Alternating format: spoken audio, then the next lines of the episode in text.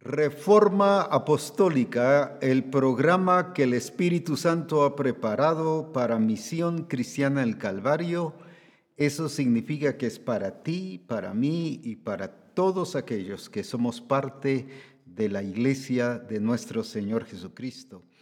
Por eso exaltamos y bendecimos el nombre del Señor porque nos ha preparado un programa que nos explica sobre la edificación completa, la edificación integral, y para eso es lo que el Señor hoy no solo nos estará instruyendo, sino capacitando para que hagamos aquello que Él ha dicho que debemos hacer. Es por ello que debemos exaltar y bendecir al Señor porque es por su gracia, por su misericordia, que Él nos ha estado hablando para que juntos veamos su gloria y que de esa manera seamos edificados en Jesucristo.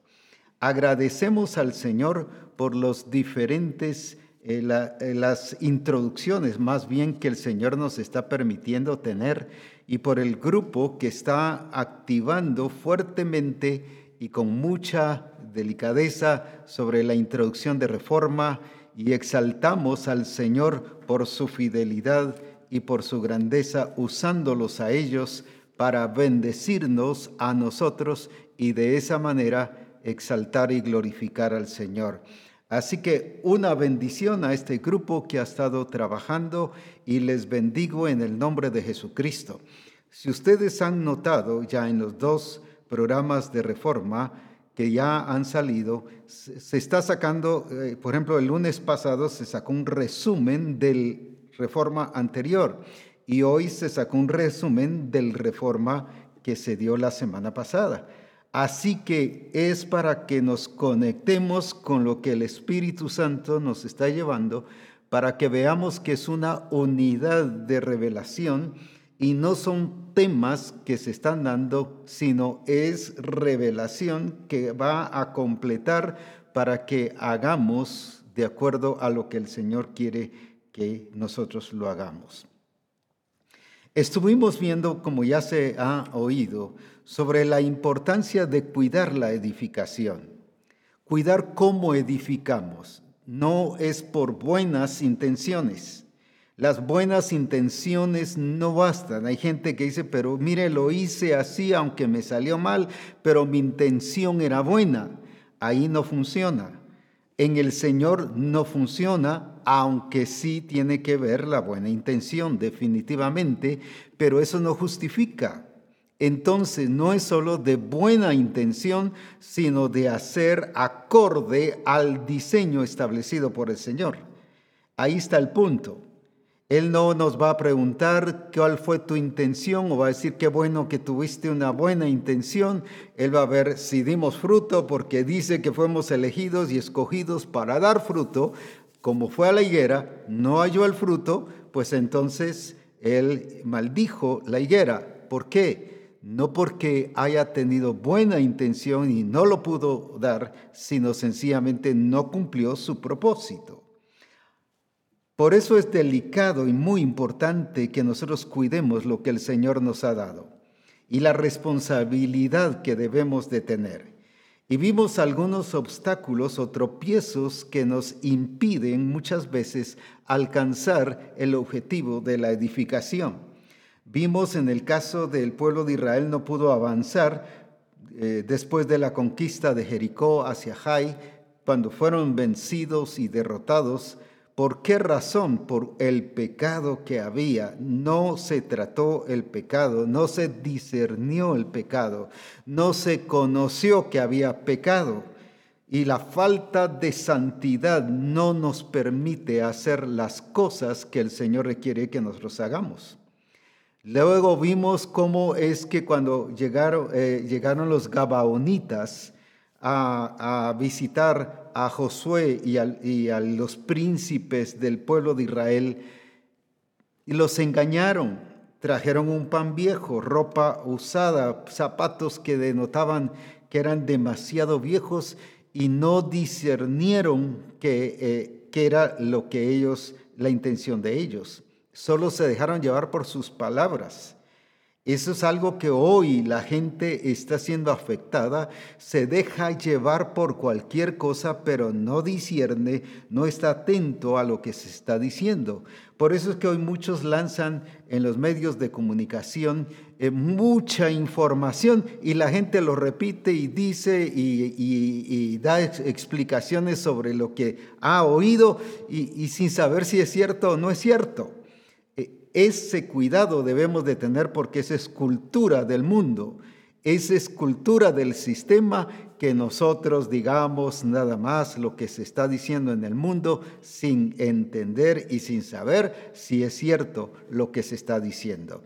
Esa falta de discernimiento le afectó a Josué, pero después dañó en el tiempo de David. Vimos tres, tres años de sequía, tres años que no hubo comida, tres años que la tierra no dio fruto, producto de una promesa que se había hecho que la verdad eh, no fue David el que lo hizo, sin embargo, por haber sido el pueblo de Israel, viene el Señor y cuando consulta David al Señor por qué estaba pasando eso, el Señor le respondió que era porque los hijos de Saúl habían matado a algunos gabaonitas y eso había hecho quedar mal lo que ellos habían prometido. ¿Cuántas cosas nos dañan sobre esto?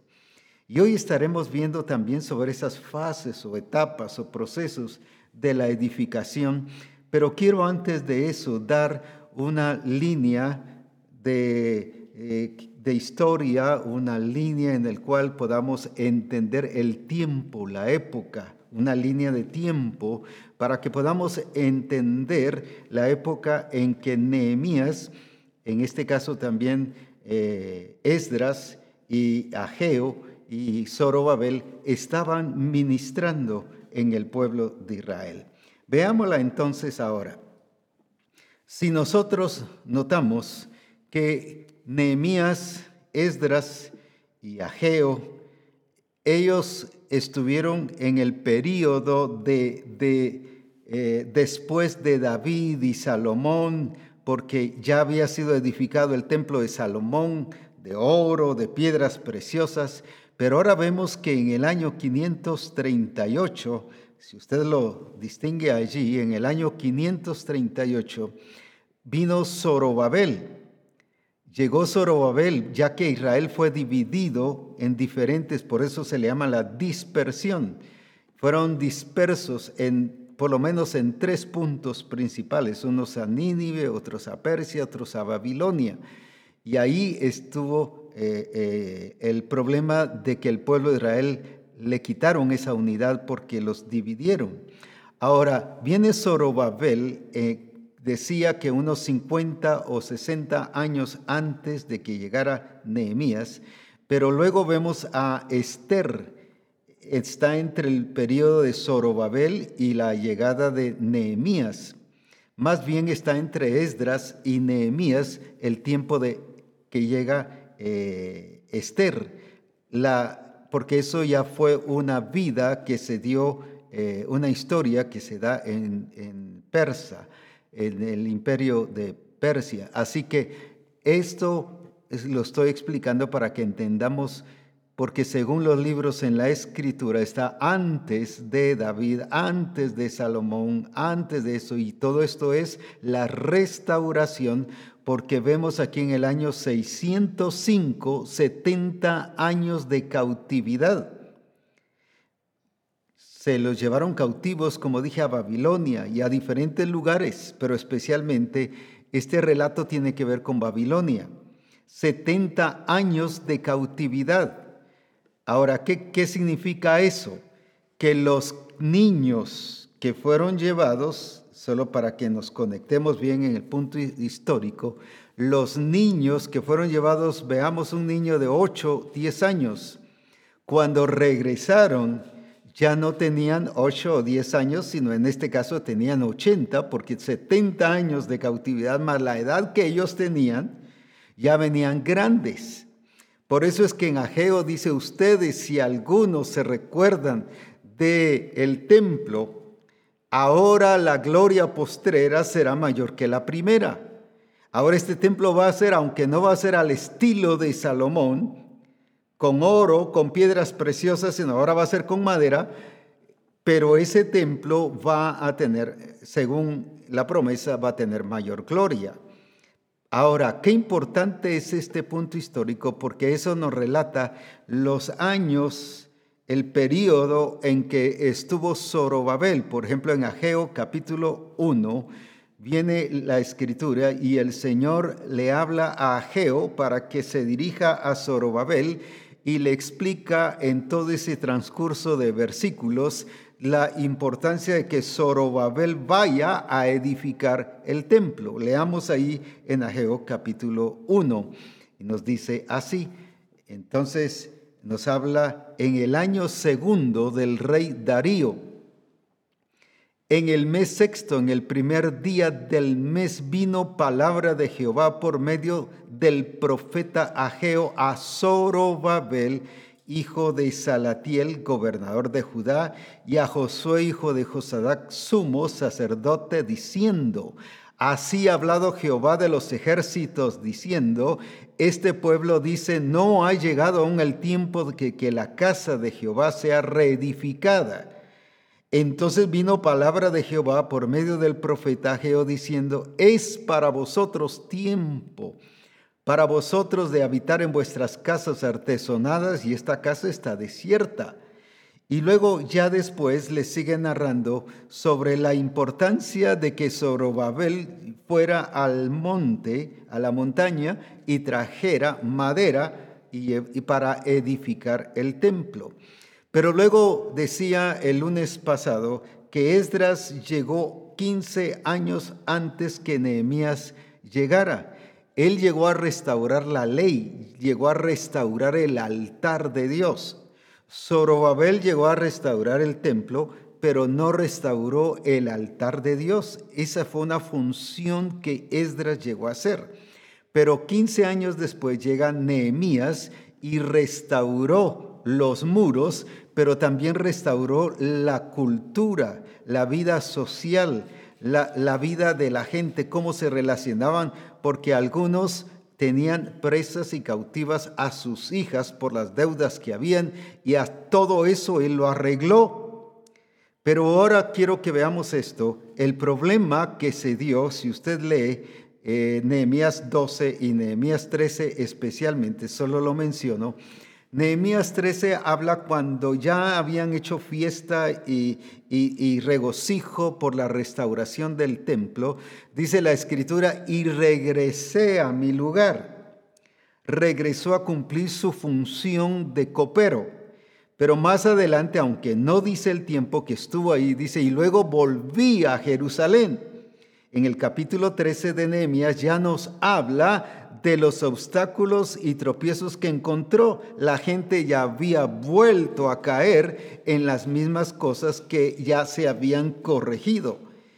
Esto entonces no permitió que se viera esa gloria que el Señor había dicho que iba a estar por falta de, esa, de ese comportamiento adecuado de acuerdo al diseño.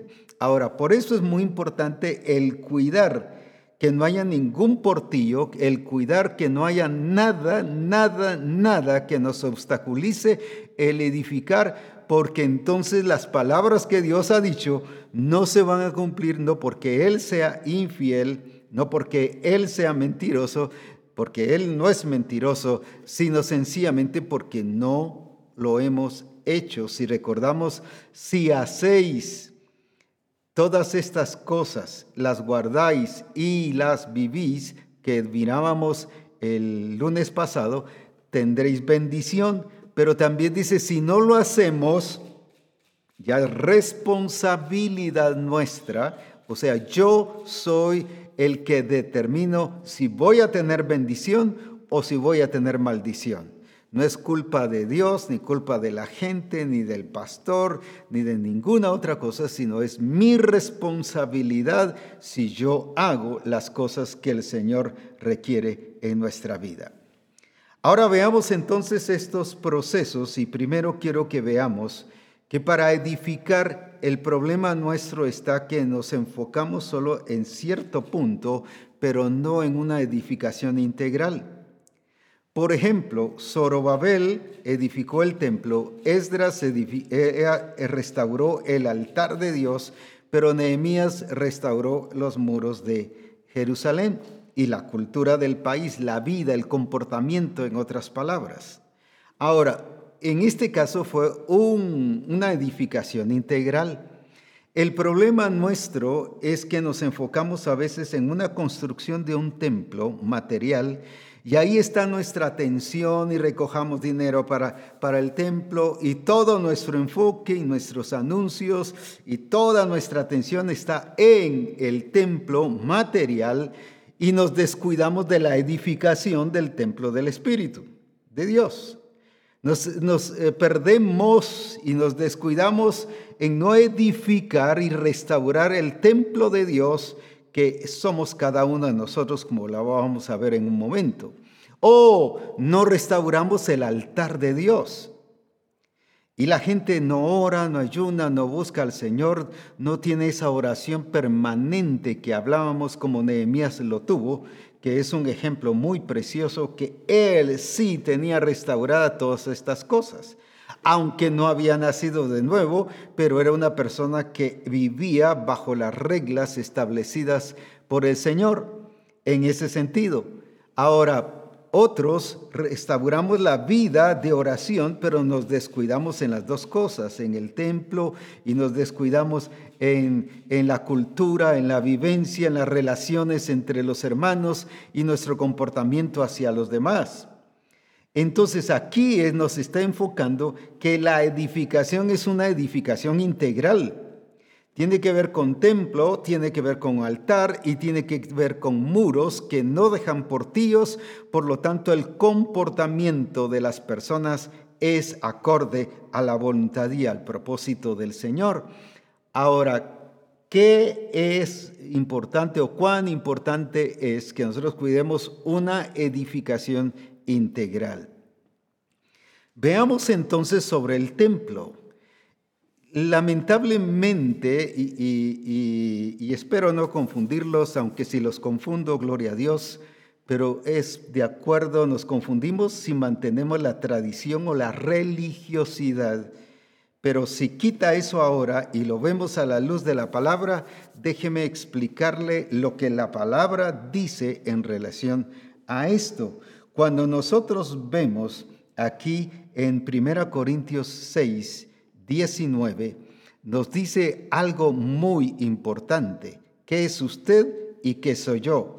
¿O ignoráis que vuestro cuerpo es, no dice que será, es todo nacido de nuevo? Aquí está hablando de la iglesia en general todo hijo de Dios, o ignoráis que vuestro cuerpo es templo del Espíritu Santo, el cual está en vosotros, el cual tenéis de Dios y que no sois vuestros.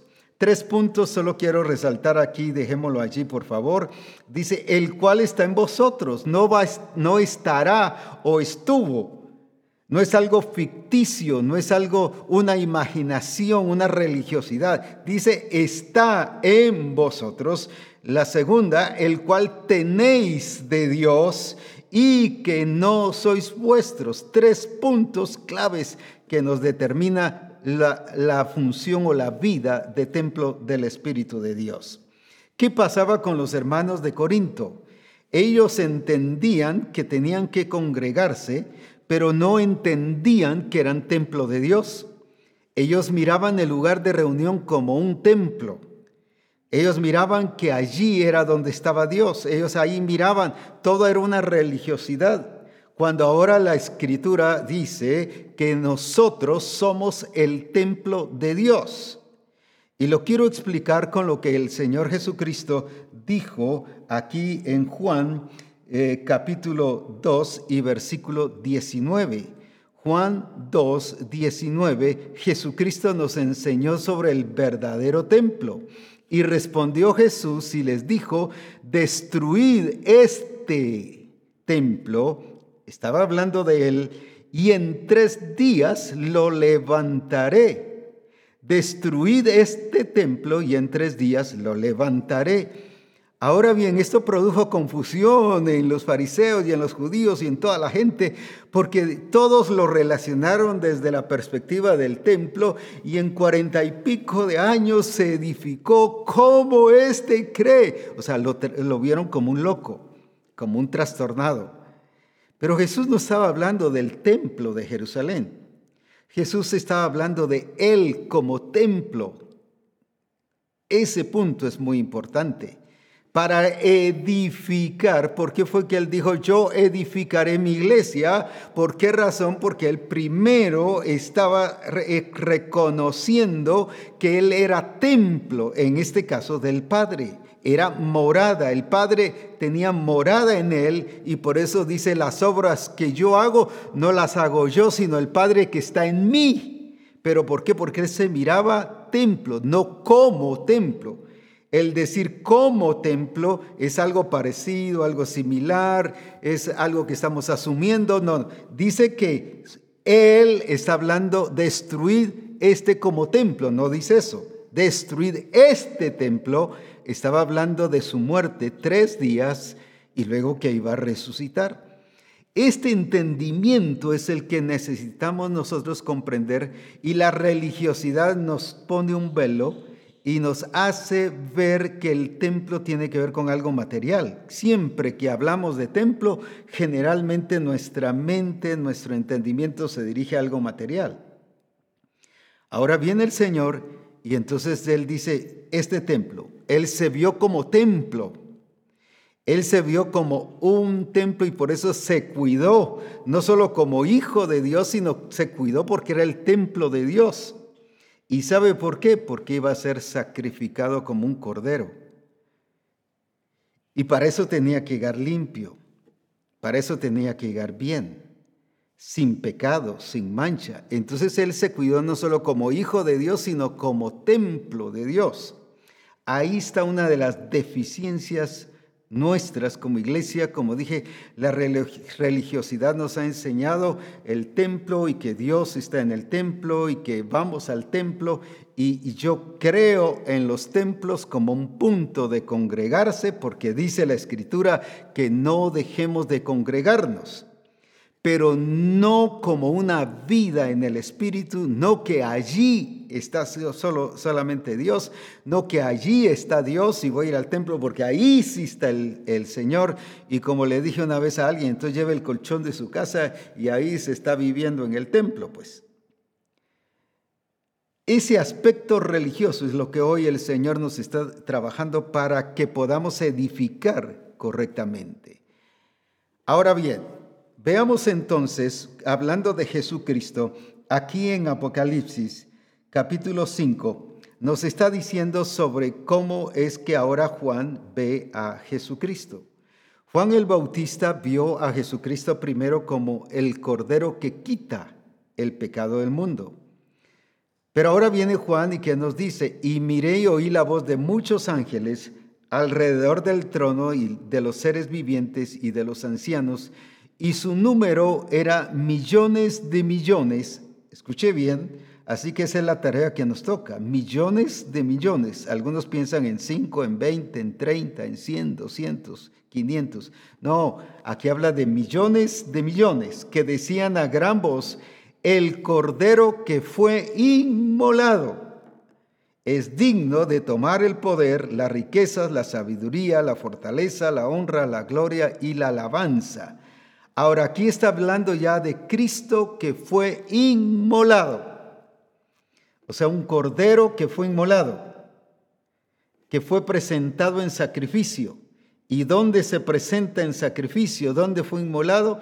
Es cierto en la cruz y cuantas cosas, pero ¿dónde no se puede no puede haber sacrificio si no hay altar? No puede haber sacrificio si no hay templo. Ahora, no está hablando de un templo material, sino Él como templo del Espíritu y entendiendo que había un altar de Dios, presencia de Dios, porque Dios habitaba en Él, así como Dios habita en nosotros, como ya leímos en el versículo y ya lo mencioné también en Juan, que dice que haremos morada en Él. ¿Qué importante es eso? Dios habita en nosotros. Somos templo del Espíritu y por lo tanto tiene que haber un altar. Por eso Esdras llegó a restaurar el altar de Dios y, llevó a la gente al arrepentimiento y a una relación y conexión con el Señor.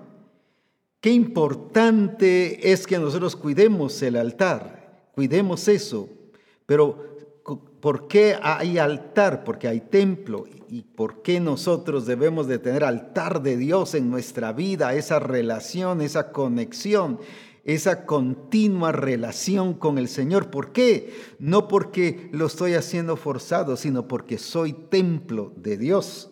Y por lo tanto tengo que adorar a Dios. En el templo habían dos características. Una era presencia de Dios y la otra era adoración. Cuando hay gente que me dice que yo no siento al Señor o a veces van al templo material y van a reunirse y dices que hoy no sentía al Señor. No es problema del templo material, es problema del templo espiritual, que no lo ha entendido y que usted es el que tiene que tener la presencia de Dios donde quiera que usted esté. Entonces no es que hoy no hubo presencia de Dios aquí, en esta casa no se siente la presencia de Dios. No, si tenemos que sentir la presencia de Dios en todo lugar. ¿Por qué? Porque no es de lugar, sino es una presencia que está en nosotros. Es una presencia que está en nosotros que la hace realidad el nuevo nacimiento en nuestra vida.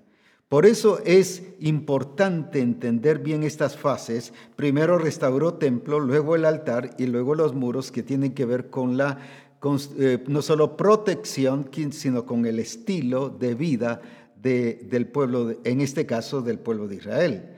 Pero ahora nosotros tenemos que cuidar que somos el templo de Dios. Hemos confundido, por ejemplo, cuando el Señor eh, eh, habla mi casa, casa de oración será llamada, lo hemos pensado solo en un templo material. Cuando hablamos de casa, estamos hablando también de nosotros. Y más que el templo material, se está hablando de nosotros. Por ejemplo, solo lo menciona en Proverbios, la mujer sabia edifica su casa no está hablando las mujeres casadas edifican su casa, no está hablando de, la familia y lo hemos trabajado que, que sí cuida la familia, sí edifica la familia, pero ahí está hablando la mujer sabia edifica su casa. ¿De quién está hablando? De ella. Está hablando de su persona, que ella se cuida, no solo cuida en aspecto espiritual, cuida sus emociones, sus sentimientos, cuida eh, sus pensamientos, cuida sus acciones, cuida su cuerpo incluso. Jesús tuvo que cuidar todas estas áreas porque él entendió que como templo y tenía que ir a un altar, habla Hebreos de eso, que él se presentó ante el altar de Dios. Ahora, qué importante es entonces para ser sacrificado y para ser inmolado se presentó como una ofrenda. Cristo se presentó como una ofrenda y por lo tanto ahora viene Juan y dice, Él, ya hablando de un hecho, el cordero que fue inmolado. Ahora, qué importante es que nosotros comprendamos que se está hablando de nuestra casa y, y quiero decirles esto y la verdad es que es preocupante que los demonios entienden más lo que es somos nosotros como cuerpo que la iglesia misma. Si ustedes leen, eh, si leemos ahí en Mateo 12 y versículo 44, Mateo 12, 44, mire los demonios qué es lo que entienden. Entonces dice, volveré a mi casa de donde salí y cuando llega la haya desocupada, barrida y adornada. El demonio la ve como habitación de él. Pero no está hablando de un templo físico, no está hablando de un lugar físico, está hablando de la persona. Volveré a mi casa. Y cuando el Señor me mostró, dije, qué vergüenza, los demonios entienden más esto que la iglesia. Ahora, ya somos libres y hemos sido libertados, Entonces, pero viene la escritura, dice, vendremos a Él y haremos en Él morada. Entonces, casa de quién somos? Somos casa de Dios, por eso es que somos el templo de Dios. Por eso es que, necesitamos comprender esto, porque le hemos dado tanto énfasis, así aprendimos, así enseñamos, y porque lo vemos a nivel de todas las congregaciones, pero gloria a Dios que nos está abriendo el entendimiento que somos el templo de Dios, somos la casa de Dios. ¿Por qué razón? Porque somos la habitación de Dios. Como dije, para más los demonios entendían que una persona puede ser su casa. Volveré a mi casa, dice, su propiedad. Y por eso es que en el versículo que leímos de 1 Corintios 6 dice que somos el templo de Dios porque no nos pertenecemos a nosotros mismos. Somos propiedad, somos pertenencia de Dios. El demonio siente la pertenencia, pero gloria a Dios, ahora que hemos sido libres, ya el Espíritu del Señor está en nosotros, la presencia de Cristo está en nosotros, la vida y, la, y la genética del Padre está en nosotros. Entonces por eso debe haber una expresión de templo y de una comunión permanente con el Señor por causa de que en el templo hay altar de Dios para glorificar y exaltar el nombre del Señor. Cuando nosotros vemos en 1 Corintios 3, cuando habla acerca de que Él puso el fundamento, y que no es el fundamento, puso el fundamento, y habla precisamente de que el fundamento es Cristo y que nadie puede poner otro fundamento. Pero habla de edificar, si alguno edificare, no está hablando de edificar un templo, un templo material, sino está hablando de edificar el templo de Dios que es usted y que soy yo.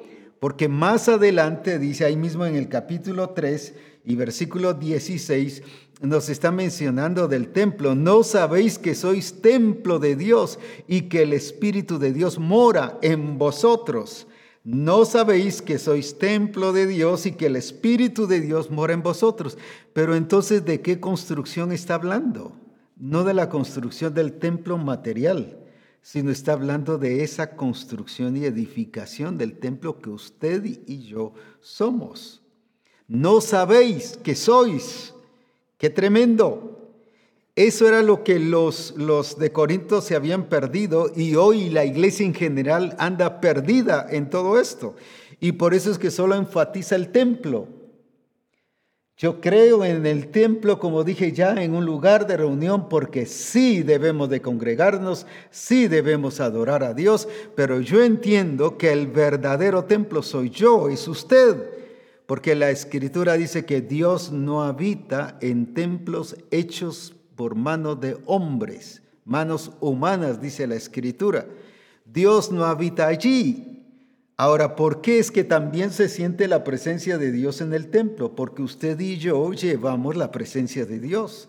Por lo tanto, por eso es que Elías sabía que la presencia de Dios no está encerrada en un templo, sino él cuando estaba hablando hacia el rey Acab y, y dando una palabra que el Señor le había dado, él dice, en cuya presencia de Dios estoy. No estaba en el templo, estaba en un monte, al aire libre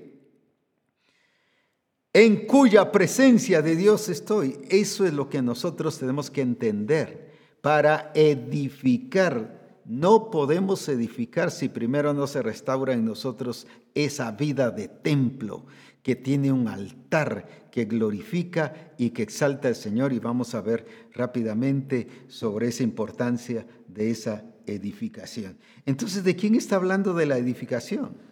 Si alguno edificare con oro, plata, piedras preciosas, la edificación de cada uno será probada. Pero ¿de qué edificación está hablando? No de un templo material, sino está hablando de usted y de mí. Cuando habla que los dones del Espíritu es para edificar el cuerpo de Cristo, ¿de quién está hablando?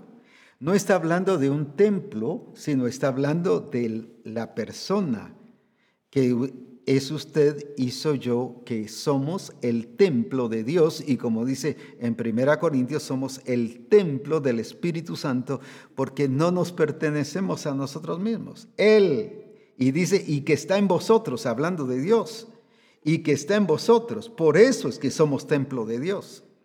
Entonces, ¿por qué es el templo de Dios? Porque hay presencia de Dios. No por eso eso que la gente diga no siento al Señor, no siento la presencia del Señor, es porque no ha entendido que es templo de Dios y que como templo de Dios esa presencia de Dios está. Por eso es que cualquier circunstancia nos cambia el enfoque de Dios y nos peleamos con Dios. Y Dios, ¿por qué esto? Dios, porque aquí es que Dios es el mismo, son las circunstancias. Y nos hace como perder la presencia de Dios cuando eso a menos que ya pequemos y que ya no reconozcamos al Señor, ese es otra cosa. Pero qué importante es que nosotros seamos edificados bajo ese entendimiento que somos templo de Dios y que hay un altar de Dios. Ahora, Esdras restauró el altar de Dios y en el altar que se da una ofrenda se llevaba ofrenda, y en ese tiempo machos cabrillos o la ofrenda de acuerdo a lo que quería la persona de la bendición del Señor. Por eso en Romanos capítulo 12 y versículo 1, Romanos capítulo 12 y versículo 1 nos habla de la vida en el Señor y tampoco lo entendieron los romanos. Así que hermanos, fíjese que le está hablando a los hermanos. Hoy en día ya no solo se dice Pedro, Miguel, Juan, Rosa, Juana. Y hay varias iglesias, sigamos dejando el versículo allí. Eh, hay varias iglesias o congregaciones que ya dicen, no, quitemos eso de hermanos, eso es religioso. No, aquí es bíblico. ¿Cómo le dice Pablo a los hermanos de Corinto? Eh, así que hermanos, y Jesús dice que no se avergüenza de llamarnos hermanos. Así que eh, de llamarse hermano nuestro. Y hay muchos que ya sienten vergüenza de decirle hermano. Así que, así que hermanos, os ruego por las misericordias de Dios, ya le está hablando a la iglesia. Lo que la iglesia debe ser y debe expresarse, como viviendo una vida de templo, pero en el altar de Dios. Así que, hermanos, que presentéis vuestros cuerpos Recuerde que dice en 1 Corintios 3:16 que nuestros cuerpos son el templo de Dios, que presentéis vuestros cuerpos en sacrificio vivo, santo, agradable a Dios, que es vuestro culto racional. Que presentéis vuestros cuerpos en sacrificio vivo, santo, agradable a Dios, que es vuestro culto racional. Ahora bien, Comprendamos esto entonces. Esto es una responsabilidad de la iglesia, que presentéis en sacrificio vivo. No se puede presentar en sacrificio si no hay altar. Y no hay altar si no hay reconocimiento de templo, que usted y yo somos el templo de Dios. Ahora que presentéis vuestros cuerpos en sacrificio vivo, santo y agradable al Señor, Ahora, ¿qué quiere decir esto? Que no solo es responsabilidad nuestra, sino lo que implica esa, esa entrega, ese sacrificio vivo. Generalmente los sacrificios que se hacen o que se hacían en el altar primero tenían que llegar muertos, los animales, o sea, matarlo y sacrificarlo. No se puede sacrificar a alguien, a alguien que no está muerto. El problema está que llegamos ante el Señor sin que hayamos hecho morir lo terrenal. Y vamos a ver, eh, esto sí, quiero que sí, lo podemos ver, eh, estos versículos de Colosenses capítulo 3 y versículo 3, y luego pasaremos al versículo, leeremos el 4 y el 5 para entender bien lo que el Señor requiere en nuestra vida. No puede haber sacrificio si no hay muerte. Pero ahí dice sacrificio vivo. ¿Por qué? Lo voy a explicar también. Leamos entonces qué dice allí. Porque habéis muerto, aquí está hablando de la naturaleza pecaminosa. Poned las miras en las cosas de arriba y no en las de la tierra. ¿Por qué razón? Porque habéis muerto y vuestra vida está escondida con Cristo en Dios. Ahora viene el 4, cuando Cristo vuestra vida, porque aquí está hablando ya del nuevo nacimiento. Primero está hablando de la muerte de la naturaleza pecaminosa. Con Cristo fuimos juntamente crucificados. Y dice Romanos que estamos muertos juntamente con Él. La naturaleza pecaminosa ya ha sido muerta. Ahora, ahora dice el 4, cuando Cristo vuestra vida está hablando de nuevo nacimiento, pero ahora viene el 5 y pareciera que hubiera confusión. Haced morir pues lo terrenal en vosotros, y habla de fornicación impureza, aquí ya no está hablando de, de, la naturaleza pecaminosa, sino aquí está ya hablando de las obras de la carne. Cuando usted lee cuáles son las obras de la carne, mencionan estos mismos puntos. Pero entonces, ¿de quién está hablando? De un cristiano que no ha hecho morir lo terrenal, lo que ha aprendido, su cultura, los hábitos, las costumbres, Ah, es que en este país los hombres tienen cinco, voy a decir así, cinco esposas, cinco mujeres, y, se vive así, es cultura. ¿Y cuántas cosas hacemos por lo que hemos aprendido? Por eso es que habla de las obras de la carne, no de la naturaleza pecaminosa, porque eso ha sido muerto. Por eso estoy mostrando estas dos experiencias. Una es la muerte de la naturaleza pecaminosa, que eso sucede en el momento de la conversión. Estoy hablando de una verdadera conversión, por supuesto. Nacidos de nuevo nos habla el versículo 4. Entonces hay vida de Cristo. Pero ¿cómo se va a expresar? Hay que hacer morir lo terrenal los hábitos, las obras de la carne que los de Galacia la habían olvidado, no le pusieron atención. Ahora entonces hay que hacer morir lo terrenal. ¿Qué significa? Cuando yo hago morir lo terrenal es que estas cosas y toda esa vida de la carne está puesta en el altar de Dios pero va a ser puesta en el altar de Dios en sacrificio vivo como una acción de qué razón, de que entiendo que estoy muerto en Cristo y que las obras de la carne están puestas en el altar de Dios y por lo tanto yo soy ahora un sacrificio vivo por la vida nueva que está en mí y estoy expresando y viviendo la vida nueva que está en mí. Entonces, cuando yo entiendo que todo altar para que alguien presente un sacrificio tiene que llevar algo que está muerto. ¿Cuántas cosas nos afectan y nos dañan del mundo, del sistema el mundo quiere dirigir nuestra vida, el sistema quiere dirigir nuestra vida, nuestra familia.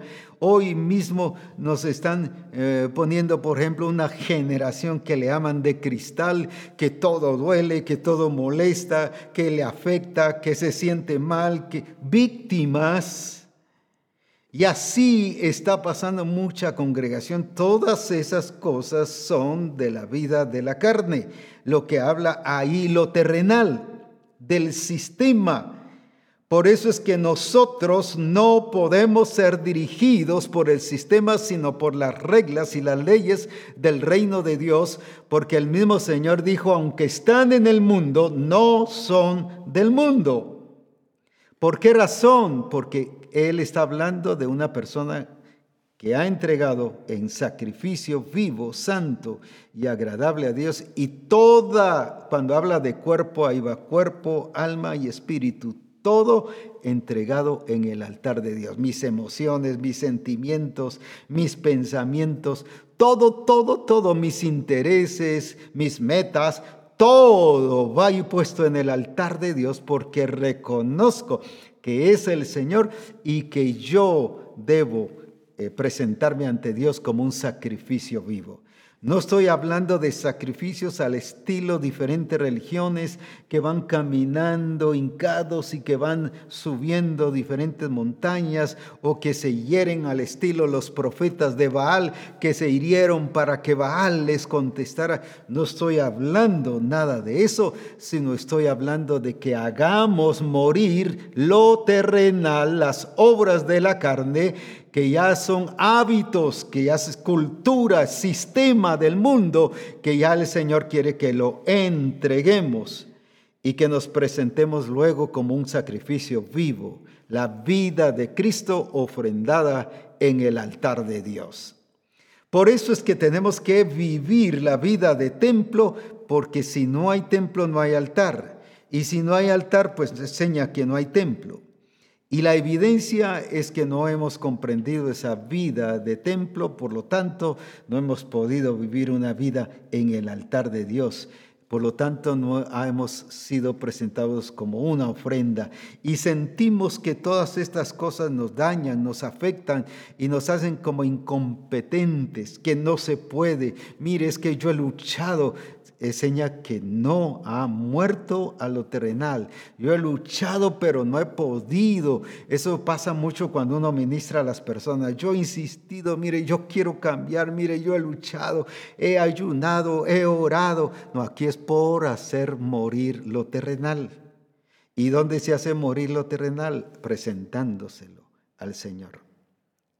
En el sacrificio vivo, santo, en el altar de Dios y declarar no solo que la naturaleza ya está muerta, el poder del pecado ha sido quitado en nosotros, libertados del pecado, de eso está hablando en Romanos, pero, y habéis sido hechos siervos de Dios, pero ahora entonces viene lo terrenal, lo que tenemos que quitar y presentarnos todos y todo lo que somos, espíritu, alma y cuerpo, en el altar de Dios como un sacrificio vivo, santo y agradable a Dios, que es honrar a Dios, que es adorar a Dios y que es vivir y expresar la gloria de Jesucristo en nuestra vida.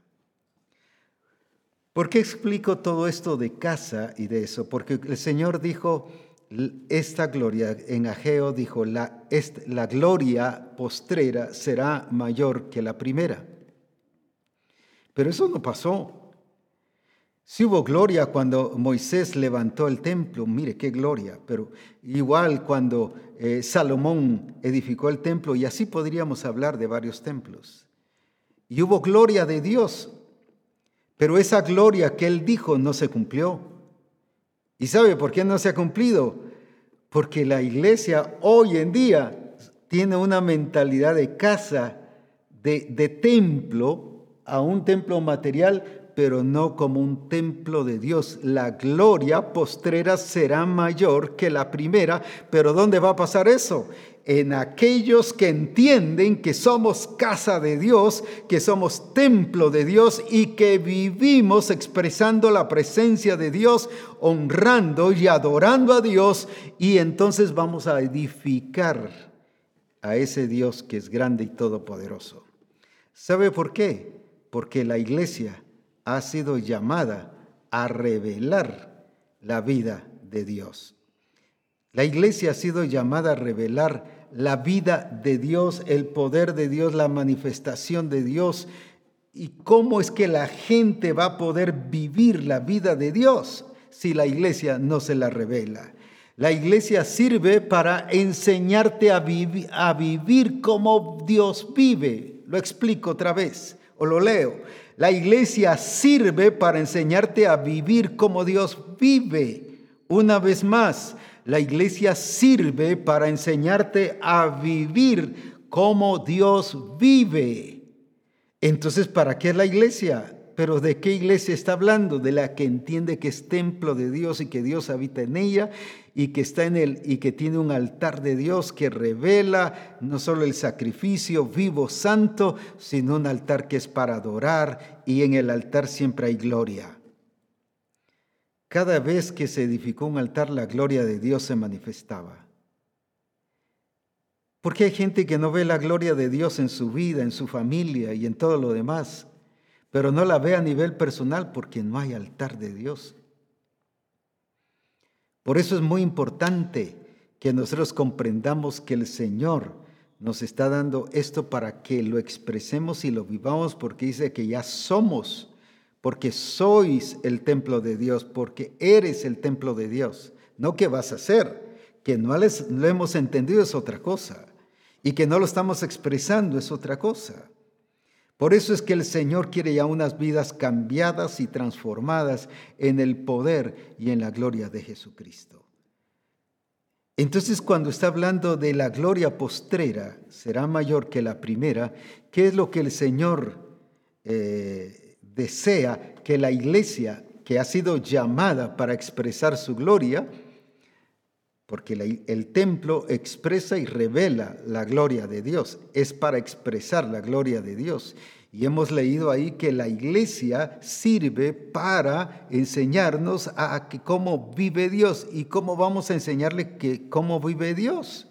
Si, si no estamos entendiendo que tenemos a Dios, que fue lo que no entendió la iglesia de, de, de Colosa, si leemos otra vez en Colosenses 3:4, que de, hablé del nuevo nacimiento.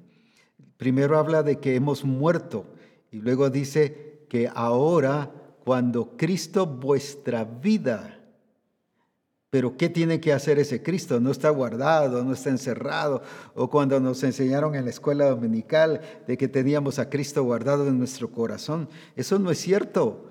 Cuando Cristo vuestra vida que dice se manifieste, entonces vosotros también seréis manifestados con Él en gloria. ¿Qué habla de ese Cristo que se manifieste? Entonces, ¿para qué es la iglesia? Para revelar la vida de Cristo, cómo vive Cristo. Pero ¿cómo va a revelar cómo vive Cristo? Siendo restauradas, edificados como templo de Dios y el altar de Dios en nuestra vida. Entonces, ¿qué va a pasar? La gloria postrera, que es la que está prometida para la iglesia de los últimos tiempos, esa iglesia que se somete al reino de Dios, que está presentada como una ofrenda agradable, como un sacrificio vivo delante de Dios y que entiende que la expresión y la revelación de cómo vive Dios. Ahora, ¿cuál va a ser el resultado? Si la iglesia sirve para enseñar cómo vive Dios, entonces, ¿qué es lo que la gente va a percibir y va a entender? ¿Qué es lo que ahora Dios quiere que nosotros hagamos? ¿Y qué es lo que vamos a revelar? Entonces la gente, al saber cómo Dios vive, entonces vamos a vivir como Él vive. Otra vez, al saber cómo Dios vive, vivirás como Él vive. La pregunta entonces es, ¿por qué no vivimos como Él vive? ¿Por qué la gente nueva que llega no vive como Dios vive? ¿Por qué nosotros y nuestra familia no vive como Dios vive? Porque nosotros como iglesia no hemos sido la revelación de cómo vive Dios. Pero ¿cómo vamos a presentar cómo vive Dios si pensamos en un Dios que está en un lugar material, que solo allá en el templo está Dios, cuando el templo, como dije, somos nosotros, la casa de Dios somos nosotros. Y por lo tanto ahí vive Dios, porque dije, dice, yo haré morada y haremos con él en él morada. Y dice que el Espíritu Santo habita. ¿En quiénes habita? Habita en aquellos que han nacido de nuevo. Por eso es importante que nosotros comprendamos esta fase, porque esto nos lleva a vivir la vida en el Espíritu, porque vamos a expresar a Dios y entonces sí se va a hacer lo que el Señor realmente quiere que nosotros hagamos. Cuando leemos en Proverbios 24, 3 en la TPT, de una vez lo vamos a leer para comprender ¿De qué está hablando? Las personas sabias son constructoras, pero no constructoras de templos, aunque también lo es, como dije yo, creo en los templos materiales. Son constructoras, construyen familias. Dejemos ahí el, versículo. Si recuerdan el Congreso pasado, terminamos hablando de la construcción, cuando dice, yo y mi casa serviremos a Jehová, y que era construir familias. pero luego construye familias, negocios, comunidades y a través de la inteligencia y perspicacia sus empresas se establecen y perduran. Vuelvo a leerlo otra vez. Está hablando de las personas, no del lugar que se construye material. Las personas sabias son constructoras, construyen familias, negocios, comunidades y a través de la inteligencia y perspicacia sus empresas se establecen y perduran. Entonces, ¿de qué edificador está hablando y de qué edificación está hablando? No está hablando, como vuelvo a repetir, de un templo material. No estoy diciendo que no hay que edificar templos materiales.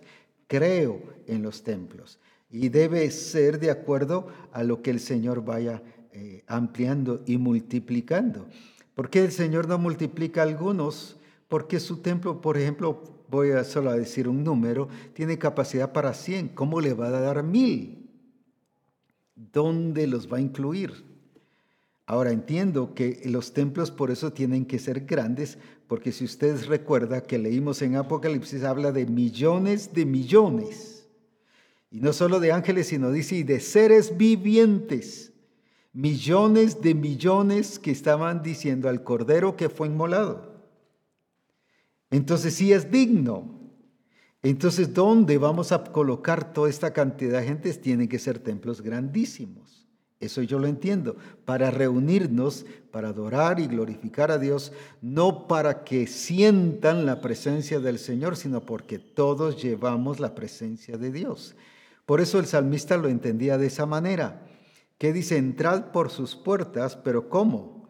Con alabanzas y con acción de gracias.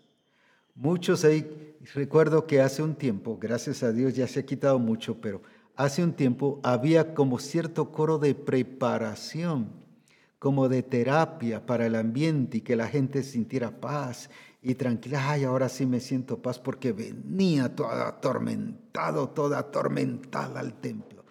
Entró mal porque el templo buscando una solución, fue al templo a buscar una solución cuando dice que usted es templo y que hay que entrar ya por sus puertas con acción de gracias, no que hasta allí sienta la presencia de Dios. Mire, todo lo que daña y afecta. Por eso no se tiene victoria en casa, no se tiene victoria en la calle, no se tiene victoria como persona. ¿Por qué? Porque estamos pensando solo en el lugar. Gloria a Dios por los templos grandes y creo que el Señor nos estará dando templos grandes a todos y porque Él ha dicho de crecimiento y multiplicación, pero como un lugar de reunión. Pero ¿cómo es que yo voy a ir a adorar a Dios? No porque haya un templo grande, sino porque yo soy el templo de Dios, por lo tanto soy un adorador en espíritu y en verdad. Qué importante es esto porque cambia nuestro estilo de vida que hemos confundido de acuerdo a la religiosidad, dándole importancia al templo en la manifestación de Dios. Dije que sí es importante para congregarnos y para que juntos expresemos nuestra vida de cuerpo, nuestra vida de relación y de comunión con el Señor, sí, pero porque como templos y con nuestro altar de Dios ya vamos por las puertas con entrando con acción de gracias, con alabanzas. O sea, yo no tengo por qué ir al templo material a sentir la presencia de Dios, ya tengo que llegar con la presencia de Dios. Dice que tenemos entrada al lugar santísimo, pero ¿por qué? Eso dice Hebreos, porque ya venimos con la presencia de Dios. Ya venimos a adorar a Dios, ya venimos a exaltar a Dios ya estamos en su presencia. Entonces cuando entendemos esto, nuestra vida cambia y nuestro poder, voy a decir así, o nuestra capacidad de edificación se hace certera, se hace exacta, se hace no solo importante, sino se hace permanente y bien hecha, acorde a la voluntad y al propósito del Señor, acorde a lo que Dios quiere que nosotros hagamos. Entonces, ¿por qué no podemos ser edificadores? Si alguno edifica con oro, plata, piedras preciosas, o con hino o jarasca, está hablando de la edificación personal, cada uno mire cómo sobreedifica. Y luego dice ahí mismo, más adelante, que somos el templo de Dios. Entonces, ¿por qué no soy un buen edificador? No doy resultado, no soy eficiente, porque no ha empezado en mí. Porque hace falta un entendimiento de una restauración y de edificación como templo del Espíritu de Dios en el entendimiento que somos el templo de Dios, no que vamos a ser. No, Señor, hazme tu templo, si somos templo. Si no lo hacemos al mentiroso, cuando usted ora, Señor, hazme tu templo, Señor. O dame un altar para que yo pueda adorarte. Estamos haciendo al Espíritu Santo mentirosos y dice que ya lo somos. En otras palabras, somos nosotros los que estamos viviendo una vida cristiana mentirosa. Cuando yo no vivo como templo, ni tengo un altar de Dios en mi vida permanente, ni estoy como eh, eh, entregado como sacrificio vivo, santo y agradable a Dios, mi vida no es la realidad, no es la vivencia, no es la verdad de Dios la que yo estoy viviendo. Y estamos haciendo a Dios mentiroso, estamos revelando a un Dios que no es ¿Por qué? Porque la gente no ve que estamos no solo sintiendo, sino expresando a Dios. No es tanto de sentirlo, aunque se va a sentir, es de expresar cuando Cristo vuestra vida se manifieste. Entonces, ¿por qué no podemos que Cristo nuestra vida se manifieste? ¿Por qué no puede haber expresión de Cristo? ¿Por qué la iglesia no expresa a Cristo? Porque todavía no estamos viviendo una vida de templo de Dios y una vida que está en el altar de Dios en sacrificio vivo, santo, donde todo ha sido puesto. ¿Por qué todavía nuestras metas, nuestro propósito, nuestros planes, nuestros proyectos gobiernan nuestra vida más que el Señor? Porque no han sido entregados en las manos del Señor. A veces nuestro trabajo, nuestra familia, nuestra profesión domina más que la vida en el Señor que Dios mismo. Pero ¿por qué? No, no hay gobierno de Dios en nuestra vida. ¿Pero por qué? Porque no hemos edificado, no nos hemos edificado en templos del Espíritu Santo, en el altar de Dios y en los muros de protección que también tienen que ver con cambios de cultura y vida eh, que tiene que ver con nuestra, nuestro comportamiento con los demás. ¿Por qué la iglesia de Corinto dice que se reunían? O sea, sí se reunían. Y no sé ni por qué, cómo aguantaban a reunirse así, porque dice que se reunían para mal, para criticarse, para hablar mal del otro. Imagínense una reunión de esas. ¿Y todo por qué dice Pablo? eran nacidos de nuevo, porque les habla de hermanos. Les habla de hermanos y le está hablando a la iglesia, pero porque no habían entendido que tenían que edificarse como templo de Dios. Si alguno edificare, ahí está el punto. Yo voy a edificar el cuerpo de Cristo, pero siempre y cuando yo vaya a edificar el cuerpo de Cristo, entendiendo que yo soy templo de Dios, que tengo el altar de Dios, por lo tanto, en mi vida, pero no solo que lo tengo, sino que lo estoy expresando, lo estoy viviendo. Y que también mi vida ahora es Cristo, vuestra vida, entonces se manifieste. Si volvemos a poner otra vez esa parte donde dice que la iglesia es para enseñar a cómo vive Dios, para resaltar ese punto importante que es lo que el Señor quiere. Entonces, ¿qué vamos a hacer cuando entendemos que somos el templo de Dios? Si eso fue lo que le dijo a los de Corinto, ¿por qué edifican con heno y hojarasca? ¿Por qué cuando eh, se prueba la obra de cada uno, la obra de cada uno, ¿por qué razón unos se queman y otros sí se aprueban? porque no han entendido que la iglesia sirve para enseñarte a vivir como Dios vive. si no somos la revelación del Señor de cómo vive Él, entonces nuestra función es nula, es vana. Es como metal, como címbalo que retiñe. Por eso es que nuestra predicación no da resultado. Porque no estamos revelando cómo vive Dios. No estamos revelando qué es Cristo, pero no solo qué es Cristo, en el sentido como una definición o un concepto, sino les dice cuando Cristo vuestra vida se manifieste. Ahí está la revelación, esa es la responsabilidad que tenemos a las naciones. ¿Cómo vamos a edificar el cuerpo de Cristo si no les estamos revelando cómo vive Cristo? Pero no es una revelación de agarrar las escrituras y decirles, miren, aquí dice esto, apréndanse este versículo, miren esta parte y en tal parte y en tal libro y el profeta dijo esto y el profeta dijo el otro. Sino habla cuando Cristo vuestra vida se manifieste. No está hablando cuando leáis lo que dice la escritura de Cristo y decimos, mire, aquí dice la vida de Cristo y vamos al otro, mire, aquí también. No son lecciones cuando Cristo vuestra vida se manifieste. ¿Cómo se va a manifestar si no estamos viviendo como templo de Dios? ¿Cómo se va a expresar una vida si no está viendo y expresando la presencia de Dios? ¿Qué es lo que estamos revelando al mundo? Entonces, ¿qué va a pasar? La segunda parte dice que va a pasar, pero como resultado de este trabajo que nosotros comprendamos. Nuevamente lo vamos a poner. Entonces, ahora, al saber cómo Dios vive, yo voy a vivir como Él vive, pero también los demás van a aprender cómo Dios vive. Si yo sé cómo Dios vive, lo que tengo que hacer es vivir como Dios vive. ¿Por qué no hemos logrado? ¿Por qué no hemos logrado vivir de esa manera y ser edificados nosotros primero, para edificar a los demás.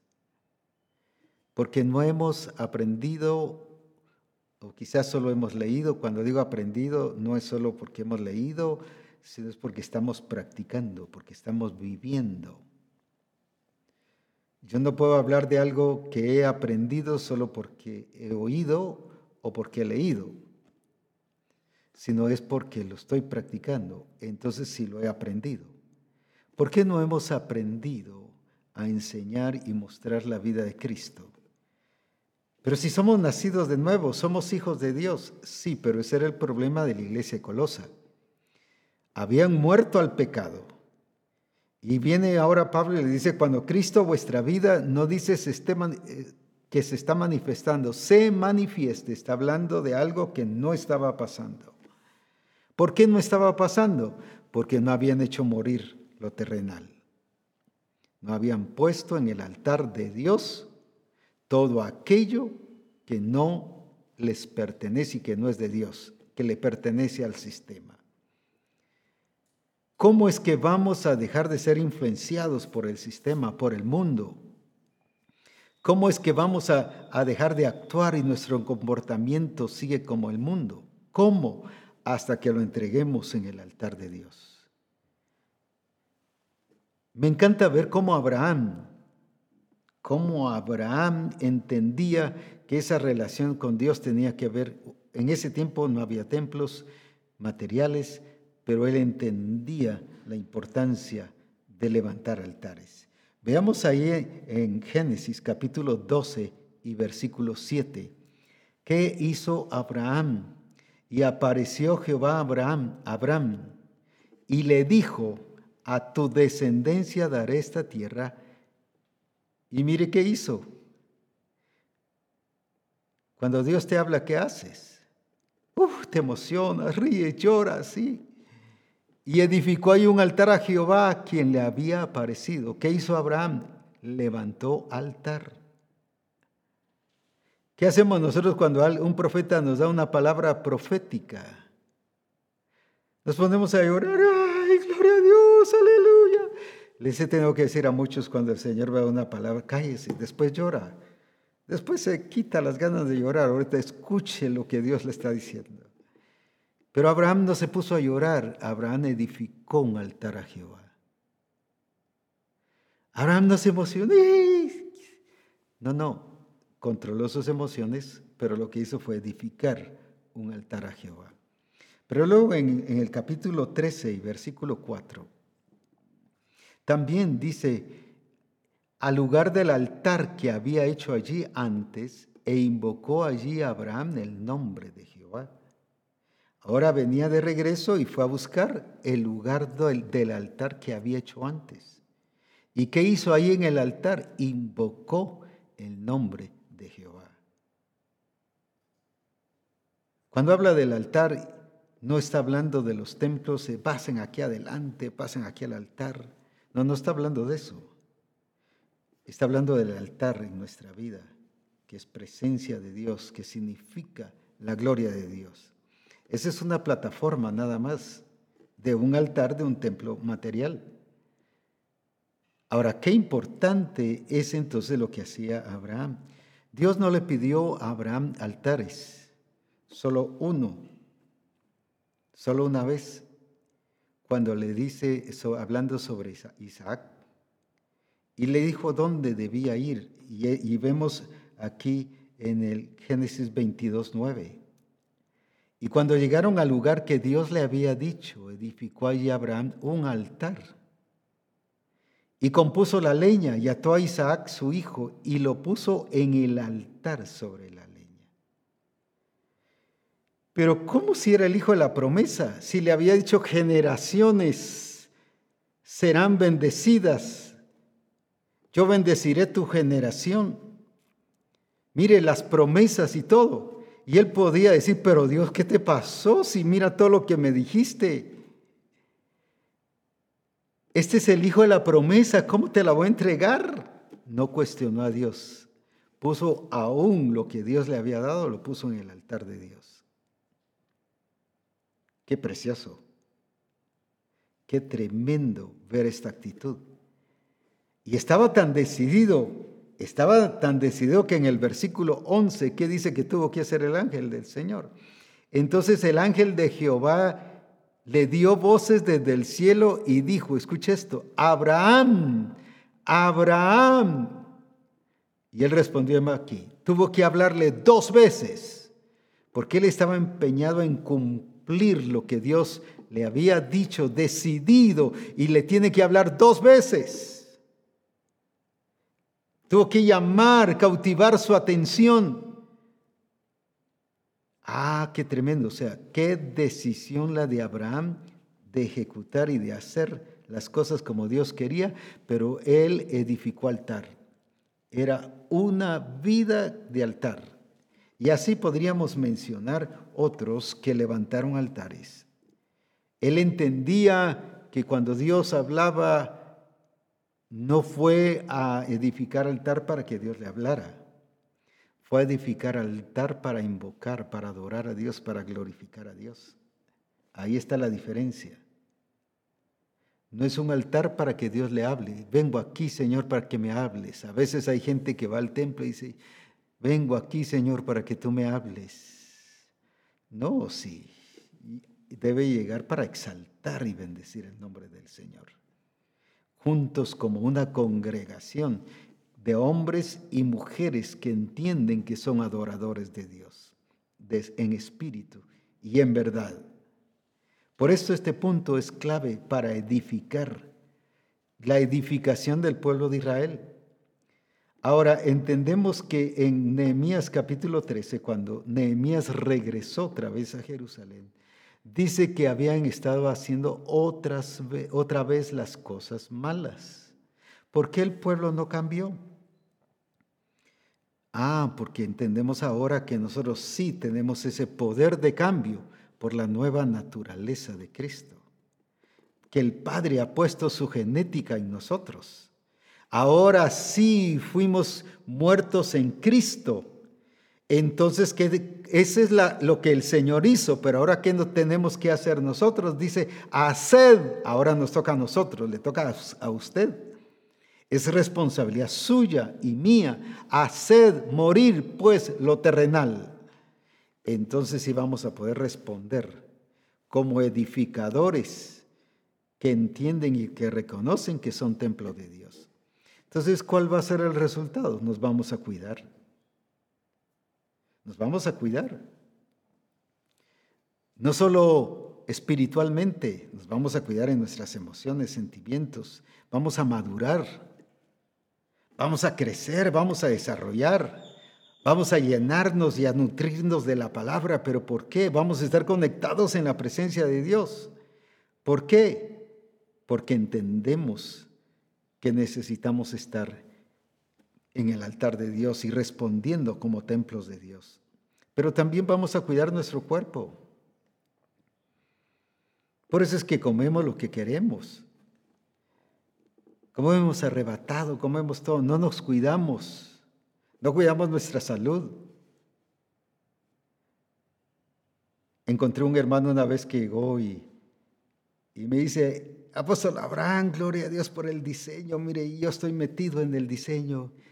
Y cuando subí, o cuando vi, lo vi a él y parecía de aquellas de la higuera bien frondoso. Yo dije, no está en el diseño porque no se está cuidando.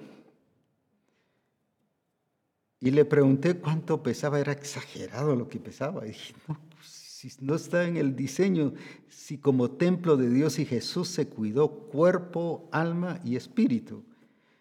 Y recuerde, vuestros cuerpos son, no lo estoy diciendo yo, lo dice la escritura, vuestros cuerpos son el templo de Dios. Vuestros cuerpos son el templo de Dios, tenemos que cuidarlo. Tiene que estar sano. Algunos ya parecemos hospitales ambulantes. Todo nos duele, todo nos... duele. Ah. Enseña que no hemos entendido la vida de templo.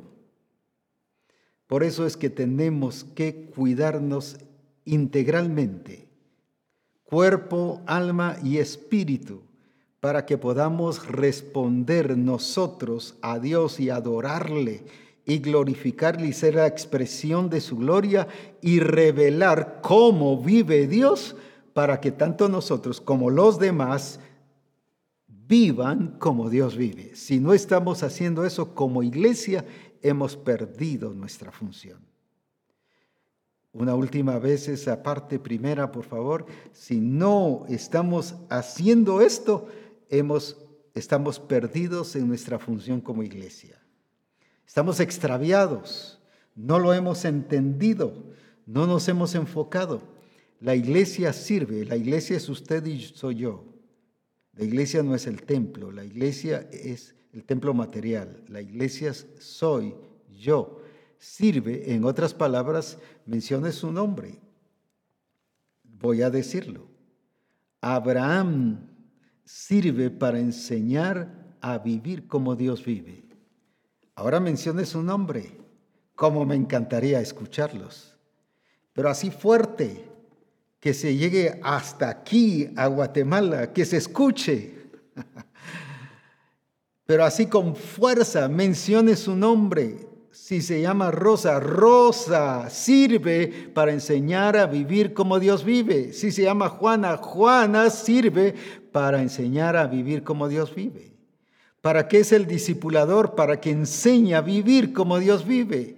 ¿Para qué es el grupo del pastor? Para que enseñe a vivir como Dios vive. ¿Para qué es el esposo? Para que enseñe a la familia a vivir como Dios vive. ¿Para qué la esposa? Para que enseñe a vivir como Dios vive a la familia. ¿Para qué es un profesionista o profesional? Para que enseñe a vivir como Dios vive. Entonces al saber cómo Dios vive, se va a vivir como Dios vive.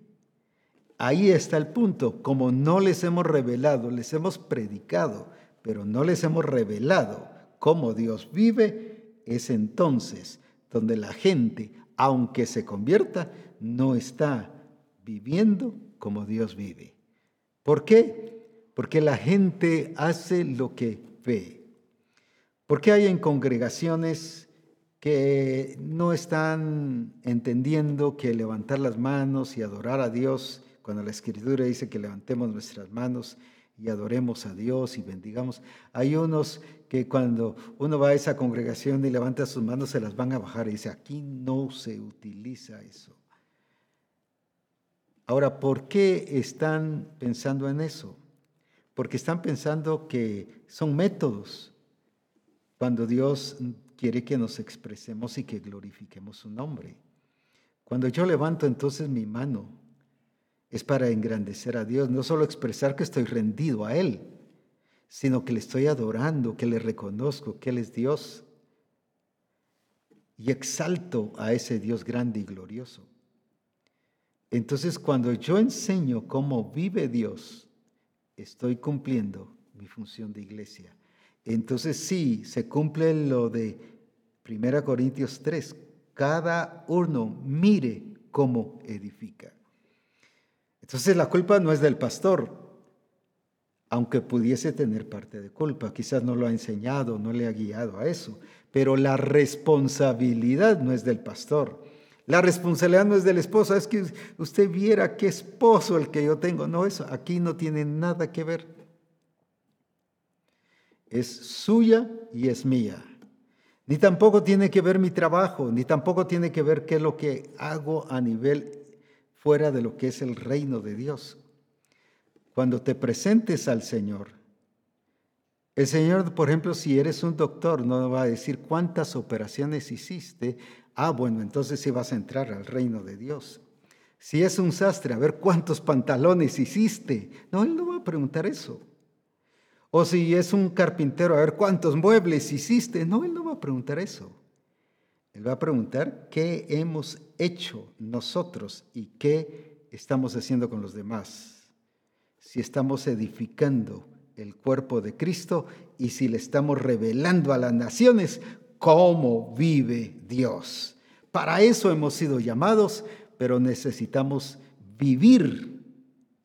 No le pida a Dios que lo haga templo de Dios, porque entonces lo hace a Él mentiroso. Y Dios no es mentiroso, Dios es verdadero. Vivamos como templo de Dios porque dice que eso somos. En el altar de Dios como sacrificio vivo, santo es entonces donde sí vamos a hacer, ¿qué cosa? Entendidos, se nos va a revelar, se nos va a alumbrar el entendimiento para hacer las cosas como Dios quiere. Cada uno mire cómo sobreedifica.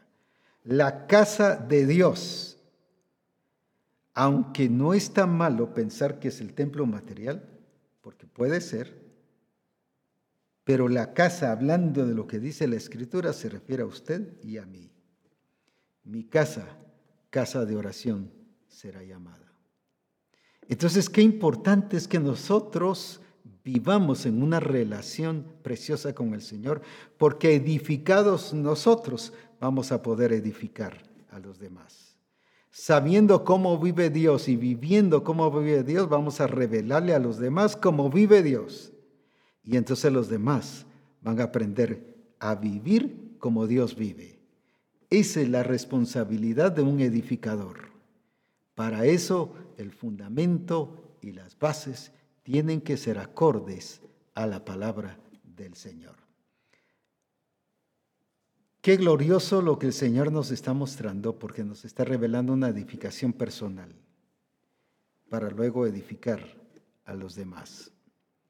Así que adelante, bendiciones y a gozarnos en un gran congreso que pronto lo tendremos y a llenarnos de la gloria de Jesucristo. Disfrutemos del poder y de la gloria del Señor y que el Señor nos bendiga y que nos use como edificadores acorde a su palabra y a los principios del reino del Señor. Bendiciones.